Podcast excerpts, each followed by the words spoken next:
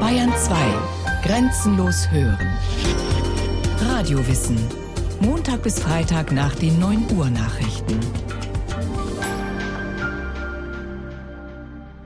Ich wünschte, das lange Schiff, die Argo, hätte nie die Meeresenge bei den Symplegaden überstanden.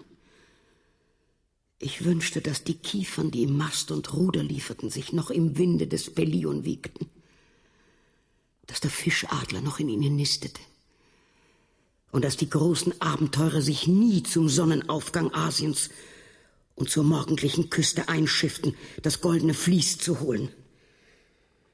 Dann hätte meine Herrin Medea den Jason nicht gesehen. Nicht gesehen, nicht geliebt und nicht gerettet.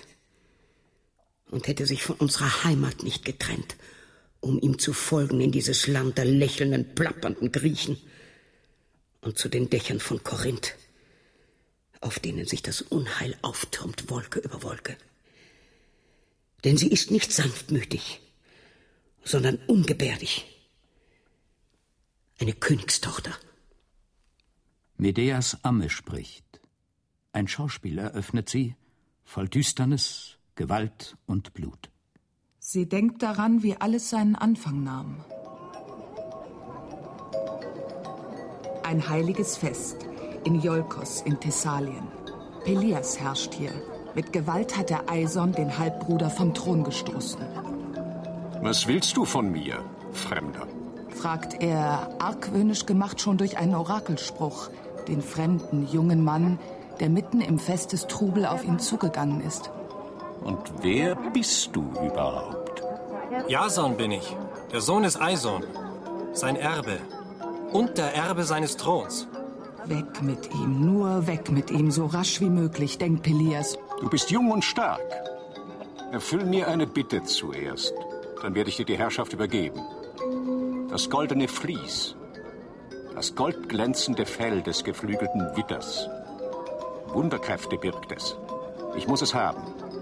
Geh auf Fahrt und schaff es mir herbei. Und Jason willigt ein. Von Argos, dem Kunstfertigen, lässt er ein Schiff bauen, wie es zuvor noch nie eines gab. Argo heißt es nach seinem Erbauer. 50 Ruderplätze hat es, für die 50 wagemutigsten griechischen Helden, die Jason bei seinem Abenteuer begleiten werden, die Argonauten.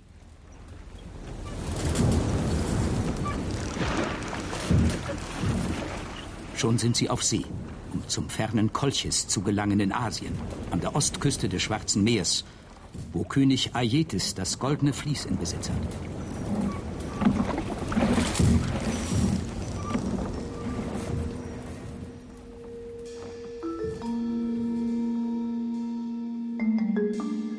Jason in Kolchis, am Hof des Königs Aietes.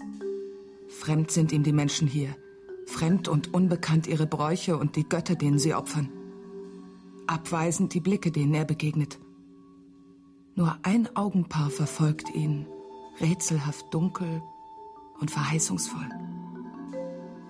Wer ist dieses schöne Mädchen mit den langen schwarzen Locken, den goldfunkelnden großen Ringen an den Ohren, um die Arme und die Fesseln?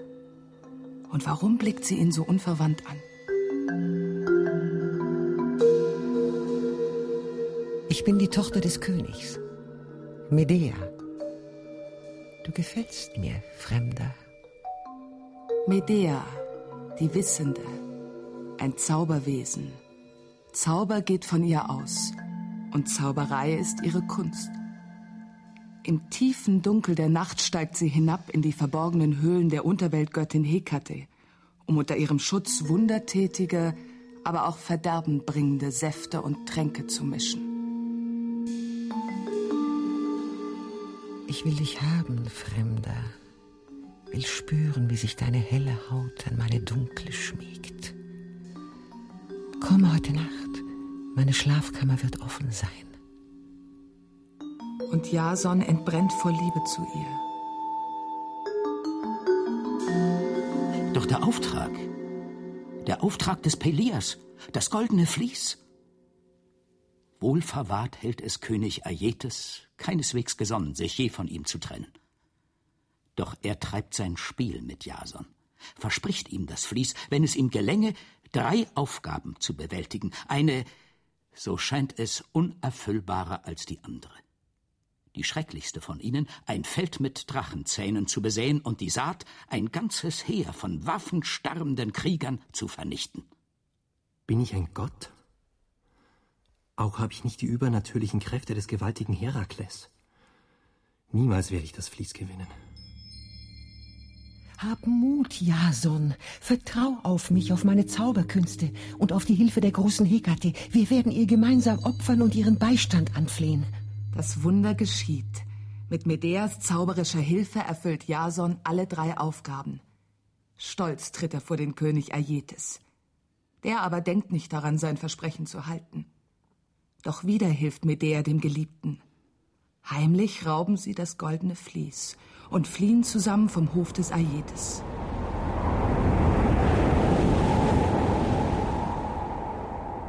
Gefahrvoll ist die Reise zurück nach Iolkos. Aietes Krieger verfolgen die beiden Liebenden. Jason auf sich gestellt, ohne Medeas Beistand? Klug ist sie, erfahren in den Zauberkünsten, grausam auch gegen alle Feinde des Geliebten. Ohne sie, Medea, er würde nie lebend zurückkommen.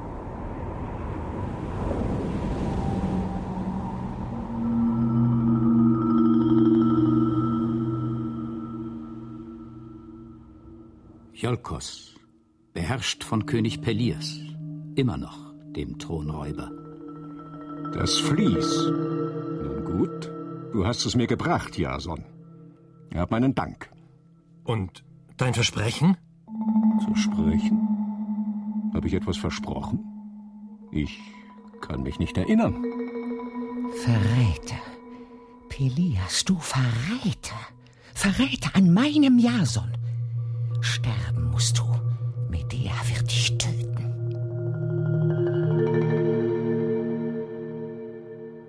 Sie tut es aus Liebe. Aus rasender, übermächtiger Liebe zu Jason. Medea, die Mörderin. Ganz Jolkos halt wieder von den Rufen nach Strafe und Vergeltung. Fort, fort, rasch fort von hier. Jason, wir müssen fliehen. Noch heute Nacht. Oder willst du, dass sie uns steinigen?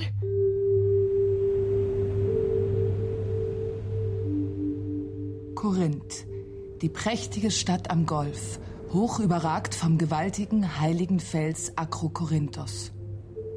Der Palast des Königs Kreon. Seid willkommen in meinem kleinen Reich.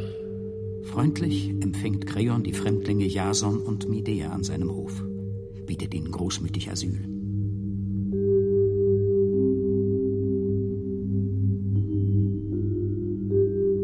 Langsam vergehen die Jahre. Zwei Söhne, manche sagen auch drei, werden Jason und Medea geboren.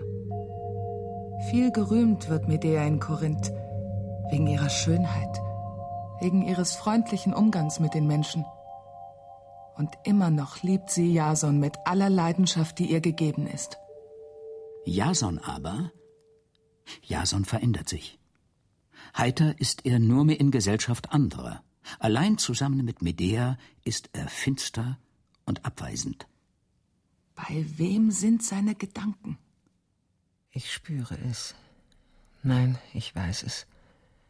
Kreons Tochter, Glauke. Ja, sie ist hübsch anzusehen. Liebenswürdig ist ihr Wesen.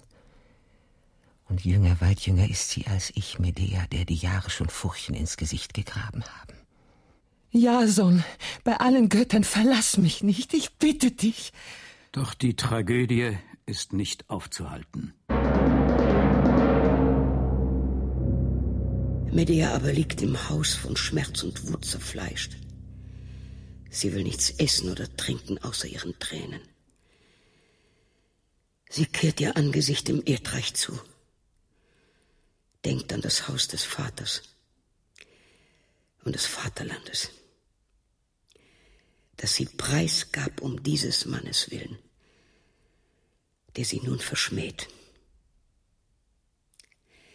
Versuche ich ihr Trost zu spenden, starrt sie mich an mit Augen wie von Stein. Sie gleicht dem Felsen am Gestade und am Meeresdünung.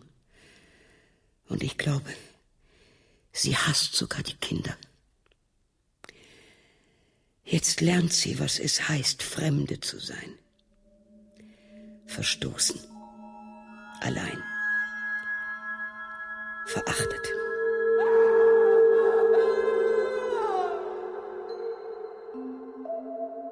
Und immer schlimmer kommt es noch. Ich hörte, wie Sie sagten. So flüstert ein Sklave der Amme zu. Dass Kreon, der Herrscher über dieses Land, Medea und die Kinder, die beiden Knaben, aus diesem Haus und aus Korinth vertreiben will.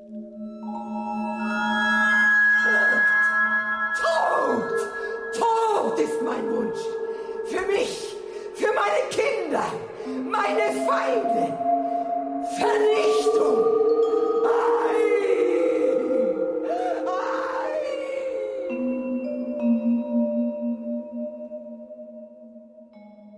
Vor Kreon steht jetzt Medea. Demütig gibt sie sich. Aber funkelt nicht Wut aus ihren dunklen Augen? Sie wirft sich ihm zu Füßen. Soll er ihr glauben, dass sie keine Rache nehmen will an Jason? Oder gar an seine Kreons Tochter Glauke? Kreon, König, euch bitte ich um Gnade. Meine Söhne sind noch jung, kindlich und hilflos. Wisst ihr auch, was es heißt, verbannt zu sein, umherzuirren, getrieben und geführt von Furcht und Hunger, geringer eingestuft als streunende Hunde, getreten, geschmäht, versklavt? Die Kinder, Herr, sind Jasons Kinder, der euer auserkorener Freund ist, glaube ich, und jetzt noch etwas enger euch verbunden. Was aber eure Dienerin angeht, Herr von Korinth, was hab ich getan? Warum soll ich verstoßen werden? Ich will's dir offen sagen, weil du giftigen Groll gegen jene hegst, die ich zu schützen denke. Ich schick dich fort, ehe du hier Arges angerichtet hast. Denn du bist berüchtigt für deine finsteren Künste, Hexerei, Gifte, Magie. Doch weiß ich nichts darüber. Das eine aber weiß ich, dass du gefährlich bist und meiner Tochter drohst. Und deshalb musst du weg. Unnachgiebig ist Kreon.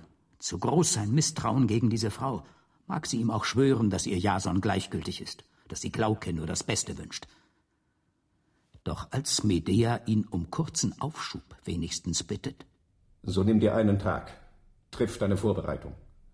Doch wenn die Morgensonne dich noch hier erblickt, Medea, stirbst du.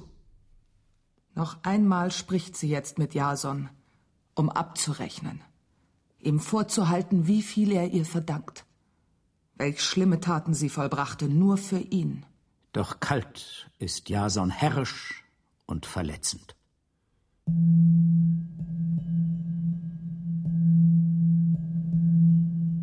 Das wär es also. Ich war mir noch nicht sicher. Ekel ist alles.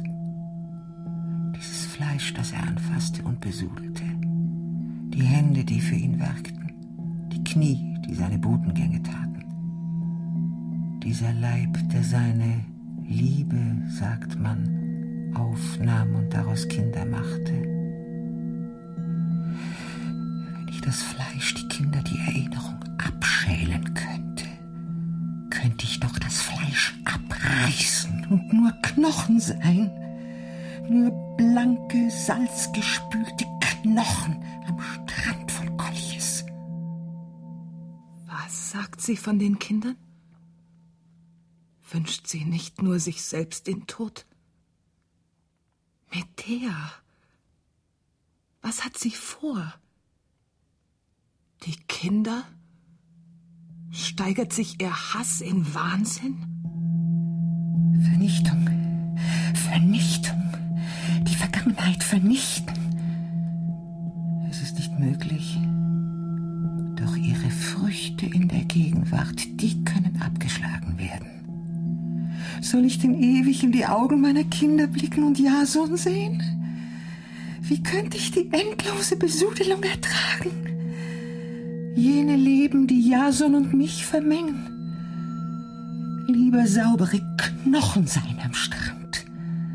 Knochen haben keine Augen, können nicht weinen weiße Knochen am Strand des Schwarzen Meers. Doch das ist fern. Noch nicht. Erst muss Korinth aufheulen. Und so wird dies geschehen. Schrecklich. Und doch noch nicht das Schrecklichste von allem. Muss es gesagt werden? Es muss. So will es die Erzählung, festgeschrieben im Gedächtnis der Menschen. Mit einem Mal erscheint Medea umgewandelt, verbirgt die Glut des Hasses in den Augen, verbirgt die Eifersucht auf Glauke, den Zorn auf Kreon, gibt sich friedfertig und ausgesöhnt mit ihrem Schicksal. Sie öffnet eine Truhe mit kostbaren Gewändern, nimmt eins davon heraus.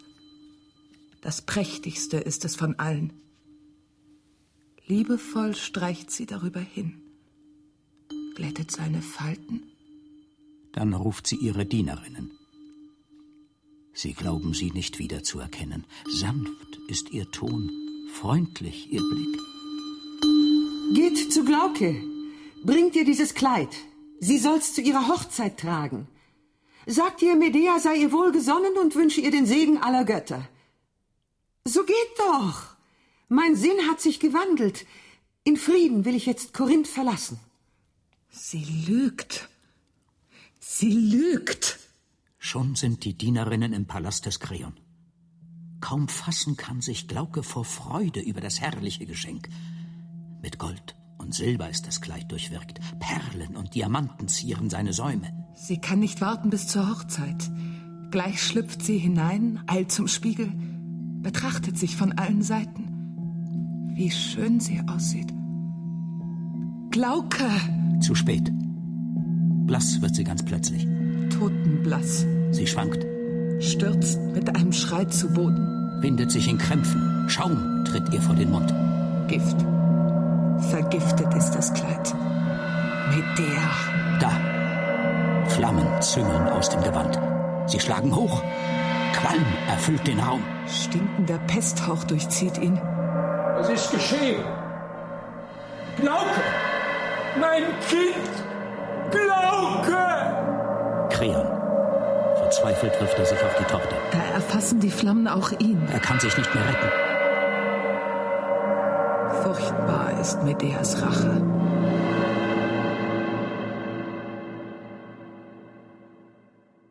Das Furchtbarste aber zu berichten steht uns noch bevor. Erspart es euch. Ich will es sagen. Medea? Nein. Die Frau, die sie euch vorgeführt hat. Jetzt nicht mehr Medea, die Giftmischerin und Hexe, die grausame, die vielfache Mörderin, geboren vielleicht nur aus den bösen Fantasien von Menschen, die nichts von eigener Schuld wissen wollen, aus Ängsten von Männern, die starke Frauen nicht ertragen können, Ängsten von braven Bürgern vor dem Fremden, das anders ist als sie, der Fremden, die sie erschreckt und aufstört aus ihrer selbstzufriedenen Behaglichkeit. Zum schlimmen Ende also jetzt ein letzter großer Klecks von Blut noch auf das Schreckensbild der bösen Frau. Dann steht sie da in ihrer ganzen Scheußlichkeit. Sie musste fliehen aus Korinth nach ihrem Mord an der Rivalin und an Kreon, deren Vater. Der Volkszorn hätte sie zertrampelt. Doch war ihr Rachedurst noch immer nicht gestillt. Und so hat sie. So will es die Erzählung. So will es die Erzählung. Und so wollen es die Dichter. Die Dichter, die nicht müde wurden, sie immer wieder zu erzählen. So hat Medea also vor ihrer Flucht noch, nein, nicht Jason selbst getötet, der ihr hassenswert geworden war, sondern um ihn der letzten Lebensfreude zu berauben, die Kinder abgeschlachtet, die eigenen Kinder. Sie, ihre Mutter, die sie liebte, ein letzter fetter roter Blutklecks auf dies von Angst und Hass gemalte Bildnis eines Ungeheuers. Wer war mit der wirklich?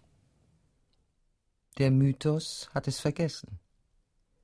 Die Menschen, die ihn machten, wollten es wohl so.